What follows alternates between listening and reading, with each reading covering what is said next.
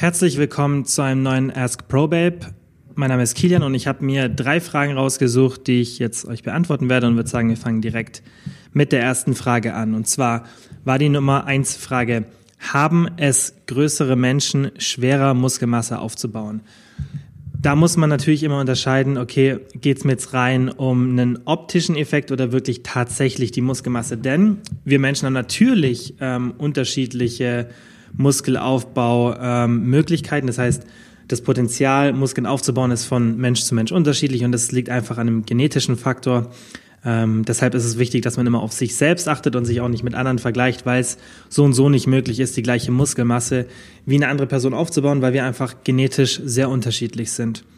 Und größere Menschen haben an sich keinen Nachteil, also keinen, den ich kenne. Ich kenne jetzt keine Datenlage oder irgendwelche Studien, die da wirklich zeigen, dass größere Menschen da ähm, mehr Probleme haben, mehr Muskelmasse aufzubauen oder die gleiche Muskelmasse aufzubauen. Was aber tatsächlich der Fall ist, ist, dass es bei größeren Menschen in der Regel so sein wird, dass es ähm, ja einfach mehr Arbeit benötigt, damit optisch ein ähnlicher Effekt erzielt wird. Denn ihr müsst euch einfach vorstellen, dass die ja die Knochen ja einfach auch länger sind sozusagen. Das heißt, der Oberarmknochen oder auch der Schenkelknochen ist einfach länger und dementsprechend äh, führt es dann dazu, dass der Muskel optisch einfach ja nicht ganz so ähm, groß wirkt. Und ähm, das ist auch meiner Meinung nach der Grund, wieso die meisten Pro-Bodybuilder Natürlich will jetzt keiner von euch ein Pro-Bodybuilder werden, aber ähm, alle in dem Bereich, die wirklich da im oberen Prozent ähm, agieren und wirklich dann so die Besten auf der Welt sind, sind alle sehr klein, männlich und weiblich. Das heißt, die Frauen sind dann meistens so 1,50, 1,55 und die Männer sind ungefähr 1,70. Und das ist ja weit unter dem Durchschnitt. Ähm, und da zeigt es ja auch dann schon, dass die Leute ja einfach den optisch ähm, ja größeren Muskeleffekt dann sozusagen haben. Die haben nicht mehr Muskelmasse, aber es sieht halt einfach optisch nach mehr aus, weil die Muskelmasse auf einem kleineren Raum einfach ja, aufliegt sozusagen. Also es ist schwer zu ähm, erklären, um das so in Worte zu fassen, aber ich denke, ihr versteht, was ich meine. Es ist einfach für eine größere Person, da wirkt immer die gleiche Menge an Muskelmasse, sieht natürlich optisch viel, viel weniger aus, auch wenn es dann die gleiche Muskelmasse ist. Plus dazu kommt noch, dass es teilweise dazu führen kann, dass wenn man sehr lange ja irgendwie ähm, Arme hat oder Beine, dass man bei den Übungen vielleicht nicht ganz so effektiv trainieren kann und dadurch auch weniger Muskeln aufbaut. Also das muss man auch beachten, aber auch das trifft nicht immer zu. Ähm, das ist, wie gesagt, von Mensch zu Mensch unterschiedlich und es kann auch bei kleinen Menschen der Fall sein, dass man einfach bestimmte Muskelgruppen schwer aufbauen kann, ähm, weil man einfach ja irgendwie von der Körperstruktur so gebaut ist, dass man da wirklich nicht so effektiv wie jetzt eine andere Person trainieren kann. Das heißt aber nicht, dass man da keine Muskeln aufbauen kann. Aber das Allerwichtigste, dass ihr das versteht, ist, dass wir alle Unterschiede haben, wie viel Muskelmasse wir aufbauen können. Wir Menschen sind so unterschiedlich und auch in dem Bereich und da muss man einfach dann wissen, was Sache ist. Und dann darf man sich nicht demotivieren lassen, aber auch wenn ihr jetzt größer seid als der Durchschnitt, dann könnt ihr natürlich einiges an Muskeln aufbauen. Bloß man muss halt einfach damit rechnen, dass es einfach vom, vom Look her ein bisschen anders sein wird aus den vorher beschriebenen Faktoren. Was aber nichts Negatives ist, ist, denke ich, nur wichtig, dass man eben sich der Tatsache bewusst ist und dann richtig damit umgehen kann. Die nächste Frage war, was passiert, wenn man zu wenige Fette in einer Diät isst? Also wir sagen das ja immer wieder, esst nicht zu wenig Fett, habt keine Angst vor Fett. Es muss jetzt natürlich nicht ultra viel sein, das kann man immer so ein bisschen selbst gestalten, wie man möchte. Aber es ist wichtig, dass es definitiv nicht zu wenig ist. Und das machen wir auch in der ProBab App so, dass wir so eine Minimumgrenze haben an Fett, die wir euch dann vorgeben von den Makros her. Und wir sagen euch da auch immer, ihr könnt es trotzdem noch ein bisschen höher machen, wenn ihr das wollt. Ich persönlich esse auch sehr gern mit mehr Fette. Ähm, und das kann mehrere negative Konsequenzen haben, wenn man besonders in der Diät zu wenig Fett isst. Und ich denke, ein Hauptgrund ist einfach, dass es sich hormonell sehr, sehr negativ auswirken kann. Denn Fette sind essentiell einfach. Das heißt, ähm, Ihr müsst ihr dem Körper zuführen, also bestimmte Fette. Und wenn ihr einfach wenig Fett zu euch nehmt, dann erhöht ihr einfach das Risiko, dass ihr da irgendwie eine leichte Mangelernährung habt oder dass es sich dann negativ auf die Hormone auswirkt. Und da ist halt wichtig, dass man dann einfach von Haus aus eine hohe Fettzufuhr hat oder zumindest eine moderate und nicht jetzt die Fette auf irgendwie 20 Gramm pro Tag runterschraubt, also oder sozusagen fast gar nicht, gar kein Fett. Das, solche Szenarien gibt es ja auch immer und das würde ich euch auf jeden Fall nicht empfehlen, dass ihr das macht. Also das kann sich sehr, sehr negativ äußern. Also das ist der eine Teil, dass es sich hormonell negativ auswirkt und das kann sich dann auf verschiedenste Sachen wie Energielevel, Periode, Knochenmasse und so weiter, also auf ganz, ganz viele wichtige gesundheitliche Aspekte negativ auswirken. Und das sollte, sollte man natürlich vermeiden. Und Fett gehört einfach zu unserer Ernährung. Und Fett bedeutet nicht gleich ähm, Körperfett, das heißt Nahrungsfett und Körperfett haben nicht wirklich was direkt miteinander zu tun, natürlich schon, aber nur weil ihr jetzt viel Fett esst, heißt es nicht, dass ihr Körperfett aufbaut. Besonders wenn ihr in einer Diät seid, dann seid ihr im Kaloriendefizit. Das heißt, ihr nehmt weniger Kalorien zu euch, als ihr verbraucht. Das heißt, der Körper hat zu wenige Kalorien zur Verfügung, damit er seine einfach, dass er funktioniert jeden Tag und diese Kalorien muss er irgendwie ausgleichen. Er muss diese Energie irgendwo herbekommen. Und was macht der Körper im optimalen Fall? Er geht an die Fettreserven. Und da ist dann natürlich oft dann die Angst, okay, wenn ich jetzt viel Fett esse, dann nehme ich nicht so gut ab, aber so funktioniert es nicht, denn der Körper erhöht, wenn ihr sehr viel Fett esst, erhöht er auch die Fettoxidation. Das heißt, er verbrennt auch mehr Fett, wenn ihr mehr Fett ähm, esst. Und der Körper macht das mit allen Makronährstoffen, der reguliert sich da selbst sehr gut. Und das hat man halt auch in zahlreichen Studien gesehen, dass es im Endeffekt keinen Unterschied macht für den Fettverlust, ob ihr jetzt High Fat, Low Fat, High Carb, Low Carb, das spielt alles keine große Rolle. Im Ende zählt das Kaloriendefizit und dass ihr eine hohe Proteinzufuhr habt. Denn wenn dann so Studien oft zeigen, okay, ähm, dass die eine oder die andere Variante besser ist, dann ist es oft, weil die dann eben diesen Proteinfaktor nicht berücksichtigt haben. Und wenn man zu wenig Protein isst, dann führt es dazu, dass der Körper nicht nur Fett verbrennt, sondern auch Muskelmasse als Energiequelle heranzieht. Und wenn das passiert, dann sieht natürlich die Diät am Schluss, wenn man dann die Ergebnisse betrachtet, schlechter aus. Aber das lag dann nicht irgendwie an den Kohlenhydraten oder am Fett, sondern daran, dass man einfach zu wenig Protein gegessen hat. Und deshalb ist es wichtig, dass, wenn man solche Aussagen dann ähm, ja, trifft, die Leute, dass sie sich dann ähm, die Sachen davor genug anschauen. Und das machen halt eben nicht alle. Und ähm, dann kommen solche Aussagen zustande. Also Ihr könnt euch merken, dass es egal ist in einer Diät, ob ihr viel Fett esst oder wenig Fett vom Fettverlust her. Das ist kein Unterschied. Also wie gesagt, da gibt es genug Studien und das ist eigentlich schon sehr lange bewiesen. Ähm, und da gibt es auch nicht wirklich viel Diskussionen. Beide Wege führen zum Ziel. Und deshalb müsst ihr im Umkehrschluss auch keine Angst vor einer hohen Fettzufuhr haben, weil, wie gesagt, es gibt genug Studien, die zeigen, dass man auch damit sehr, sehr gut, also genauso gut Fett verlieren kann wie mit einer ähm, niedrigen Fettzufuhr und mehr halt Kohlenhydraten. Und dementsprechend ist es schon der Nummer eins Beweis und plus das, was ich euch vorhin gesagt habe, dass eben der Körper die Fettverbrennung erhöht, wenn er mehr Fett durch die Nahrung bekommt und es gleicht sich dann alles aus und am Ende zählt euer Kaloriendefizit und ähm, das entscheidet dann darüber, ob ihr Fett verliert oder nicht. Also das ist der eine große Punkt, dass ja, dass halt eben das, das Hormonelle beachtet werden muss. Ich bin jetzt ein bisschen abgeschweift, aber ich wollte es eben ausführlich erklären.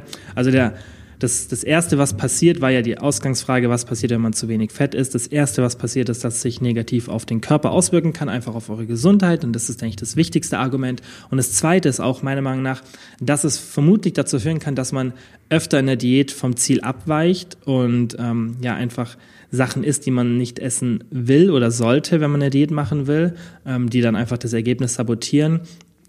Und das passiert, weil man einfach keinen richtigen Geschmack mehr in der ähm, Nahrung hat. Und das liegt oft am geringen Fett. Und ich denke, das kennt jeder von euch, dass Fett einfach ein Geschmacksträger ist. Und umso weiter ihr eure Fettzufuhr reduziert, umso schlechter schmecken die Sachen. Und deswegen schmecken die meisten fettigen Sachen ja auch gut. Und das ist auch ganz normal so und ist auch in Ordnung so. Ist natürlich immer eine Frage, wie viel Fett man benutzt. Aber komplettes Fett rausstreichen wird auch darin resultieren, dass ihr einfach weniger Lebensqualität habt und auch weniger euch an die Diät halten könnt. Das ist natürlich jetzt nicht auf irgendwelchen ähm, Daten. Ähm, diese Aussage, die stützt sich jetzt nicht auf irgendeiner Datenlage, die ich kenne, sondern einfach aus, ähm, ja, aus, aus Beobachtung von Leuten, die ich gecoacht habe oder die wir bei ProBab betreut haben. Ähm, und da sieht man ganz deutlich, dass die meisten mit einer höheren Fettzufuhr viel, viel besser klarkommen, weil es einfach besser schmeckt und weil man dann einfach gar nicht das Bedürfnis hat, dass man ständig zu Süßigkeiten, Chips oder anderem Fastfood greifen muss, weil man eben diesen ja diesen richtigen Geschmack die ganze Zeit hat. Und ähm, ich denke, das ist für Essverhalten ein ganz, ganz wichtiger Punkt und was, was wir auch immer wieder hier ansprechen. Mit Lissy habe ich auch hier schon im Podcast ausführlich drüber gesprochen und da sagen wir auch immer, esst nicht zu wenig Fett. Das hat auch was mit Lebensqualität zu tun und man muss sich da nicht zu sehr einschränken. Und die letzte Frage, was tun bei Wassereinlagerungen, die man nicht mehr los wird?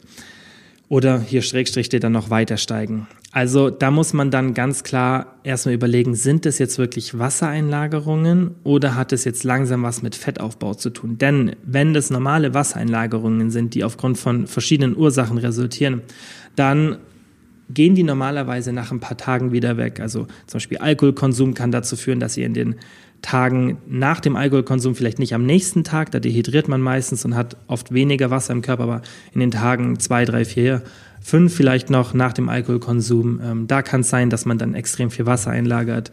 Ähm, eine hohe Salzzufuhr kann ähm, dazu führen, Gerade jetzt ein Thema während den Feiertagen, die bald kommen. Ähm, ja, wie gesagt, eine hohe Salzzufuhr, weil das Essen, was man isst, dann meistens sehr salzig ist. Allgemeine höhere Kalorien- und Kohlenhydratzufuhr kann dazu führen, dass man Wasser einlagert. Stress, auch Weihnachtsstress kann dazu führen, dass man Wasser einlagert. Also ganz, ganz viele Faktoren spielen da eine Rolle, aber das sind jetzt, die ich gerade genannt habe, somit die wichtigsten. Ähm, gerade Stress, Schlaf und sowas, das ist, das ist ganz, ganz ähm, gravierend bei Wassereinlagerungen. Wir können auch mal gerne ähm, separate Folge machen, falls wir es nicht schon gemacht haben. Aber ich glaube, wir haben es noch nicht gemacht. Vielleicht am Anfang mal, müsst ihr mal schauen. Aber ansonsten können wir das gerne machen. Das habe ich jetzt gerade nicht im Kopf. Aber das Thema Wassereinlagen können wir dann trotzdem noch mal gerne hier behandeln. Aber wie gesagt, es kann ganz viele Gründe haben, wieso ihr eben diese Wassereinlagerungen habt. Und Nichtsdestotrotz sollten die sich wieder regulieren, weil der Körper einfach dann das Wasser irgendwann wieder losgibt sozusagen und das sollte nicht ewig der Fall sein. Das kann schon einmal ein, zwei Wochen der Fall sein, aber wenn das länger der Fall ist, dann müsst ihr euch überlegen, okay, sind das wirklich Wassereinlagerungen oder kann es sein, dass ich aktuell Fett zunehme? Und das ist, denke ich, bei den meisten dann der Grund, weil, wie gesagt, an einem oder zwei Tagen dieser, wenn ihr einen längeren Zeitraum diese Wassereinlagerung habt, sollte sich das Wasser irgendwann mal wieder lösen. Wenn ihr aber das Gefühl habt, das ist so ein Dauerzustand über zwei, drei Wochen und nicht ein Tag war jetzt wieder so ein bisschen normaler, an dem ihr gesagt habt, okay, jetzt sind die Wassereinlagerungen mal raus, dann müsstet ihr einfach mal eure Kalorienzufuhr ganz genau betrachten. Notiert einfach mal alles, was ihr esst. Ihr könnt es ja bei uns in der ProBab-App machen oder ihr macht es einfach so mit einem Stift und einem Zettel und ähm, schaut einfach mal, was ihr wirklich esst und überschlagt die Kalorien und dann könnt ihr ungefähr euren Kalorienverbrauch noch schätzen und ähm, dann einfach ja so ein bisschen Blick dafür bekommen, ob ihr nicht dauerhaft einfach zu viel esst und dadurch Fett aufbaut, was dann auch verwechselt werden kann mit Wassereinlagerung, besonders wenn es so ein langer Zeitraum ist. Natürlich kann schon auch sein, dass man solche Wassereinlagerungen fast dauerhaft mit sich rumschleppt und das ähm, ist meiner Meinung nach dann meistens der Hauptgrund ähm, von Stress oder zu wenig Schlaf, denn die anderen Faktoren, diese Salzzufuhr oder Alkohol, das sind ja meistens Sachen, die sich einpendeln und man konsumiert ja dann nicht jeden zweiten Tag meistens Alkohol oder etwas mit extrem viel Salz. Und selbst wenn man zum Beispiel extrem viel Salz konsumieren würde, dauerhaft, auch dann würde sich der Körper langsam darauf einpendeln und nicht mehr so viel Wasser einlagern. Ähm, und deshalb denke ich, wenn ihr dauerhafte Wassereinlagerungen habt, dann ist Stress da der Nummer eins Hebel und der kann natürlich dann auch dazu führen, dass ihr wirklich drei Wochen am Stück Wassereinlagerungen habt mit nur ein, zwei Tagen zwischendrin, an denen sich das löst ähm, und dauerhaft so ein aufgeblähtes Gefühl habt. Also das ist dann nicht immer direkt Fettaufbau. Ähm, deswegen würde ich da als erstes nach einem Problem suchen und das heißt nicht, dass ihr jetzt den Stress vermeiden sollt, weil das ist einfach eine unrealistische Vorgabe sozusagen von mir, wenn ich sage, vermeidet den Stress. Das ist in der heutigen Zeit einfach für die meisten nicht möglich. Und deshalb ist es viel wichtiger, und das sieht man auch in Studien, dass man Stressventil hat, dass ihr einfach irgendwie Sport oder irgendwelche anderen Aktivitäten als Stressventil nutzt und das auch täglich macht und dann in dieser Zeit wirklich komplett versucht abzuschalten, nicht an die Sachen denkt, die euch stressen und dann einfach sozusagen mit dem Stress klarkommt. Meditation funktioniert für sehr viele sehr gut. Ähm, und natürlich solltet ihr auch auf einen ausreichenden Schlaf achten, denn umso weniger ihr schlaft, desto höher sind eure Stresslevel auch. Ähm, und das kann natürlich dann auch zu Wassereinlagerungen führen. Und besonders wenn es so ein dauerhafter Zustand ist, wenn ihr dauerhaft jeden Tag nur sechs Stunden schlaft oder sogar sieben, das ist zu wenig, dann kann es natürlich auch zu Wassereinlagerungen führen. Und ich habe ja bei mir auch schon ganz oft bei mir im Podcast ähm, und auch auf meinem Profil schon über das Thema Schlaf gesprochen. Wir haben es hier auch schon oft gemacht, werden es auch noch in Zukunft öfter machen. Aber es ist einfach extrem wichtig, dass ihr genug schlaft und acht bis neun Stunden Schlaf sind wirklich Minimum. Also das ist nicht das Minimum, aber es ist Optimum und gleichzeitig das Minimum, damit man wirklich optimal ähm, ja einfach leistungsfähig ist und auch gesund ist. Und ähm, da gibt's mehr als ähm, ausreichende Studien und Datenlage dazu. Also das ist auch sehr, sehr eindeutig. Und ähm, deshalb ja einfach schlaft genug, acht bis neun Stunden pro Tag. Das ist das Beste, was ihr vermutlich gegen eure Wassereinlagerungen machen könnt, weil es einfach die Stresslevel stark reduziert. Und gerade wenn ihr so dauerhafte Wassereinlagerungen habt, probiert es einfach mal aus. Ich bin mir sicher, dass ihr danach merken werdet, wenn ihr das mal ein paar Tage macht, vielleicht eine Woche lang, dass ihr sofort einen riesigen Unterschied merkt, wenn ihr es davon nicht gemacht habt. Wenn ihr dauerhaft jeden Tag sechs Stunden vielleicht nur schlaft oder mal sechseinhalb, vielleicht einmal sieben und dann am Wochenende denkt ihr, ihr holt es nach und das Nachholen funktioniert leider nicht so äh, mit dem Schlaf. Das heißt, man muss dauerhaft lang schlafen. Ähm, und wenn ihr das dauerhaft macht, dass ihr wirklich so wenig schlaft, dann probiert es mal aus, schlaft einfach mal acht bis neun Stunden, versucht es mal eine Woche wirklich durchzuziehen. Ihr müsst dann halt die Prioritäten verschieben und irgendwelche anderen Sachen weniger machen, das ist ganz logisch. Aber Schlaf sollte eben eine ganz hohe Priorität sein, besonders bei Wassereinlagerungen, wo man oft dann an irgendwelche anderen Gründe denkt, wie zu hohe Salzzufuhr oder Alkohol oder ganz, ganz verschiedene Sachen oder manche Leute denken dann, sie haben es falsche gegessen, irgendwelche Lebensmittel. Aber das ist alles nicht der Grund, der natürlich kann sowas auch der Grund sein, gerade die Salzzufuhr und sowas, aber das ist, ähm, wenn man gerade so ein Szenario ähm, betrachtet mit einer sehr, sehr langen Wassereinlagerung von mehreren Wochen, dann ist es sehr unwahrscheinlich, dass diese Faktoren der Grund sind, sondern dann wird meistens der Stress der Grund sein. Und das ist auch gesundheitlich gesehen das Wichtigste, worauf ihr euch fokussieren solltet, dass ihr genug schlaft und dass ihr euren Stress kompensiert. So, das waren alle Fragen für heute. Ich hoffe, es hat euch weitergeholfen. Ähm, ja, dann wie immer vielen, vielen Dank, dass ihr mir zugehört habt und bis zum nächsten Mal.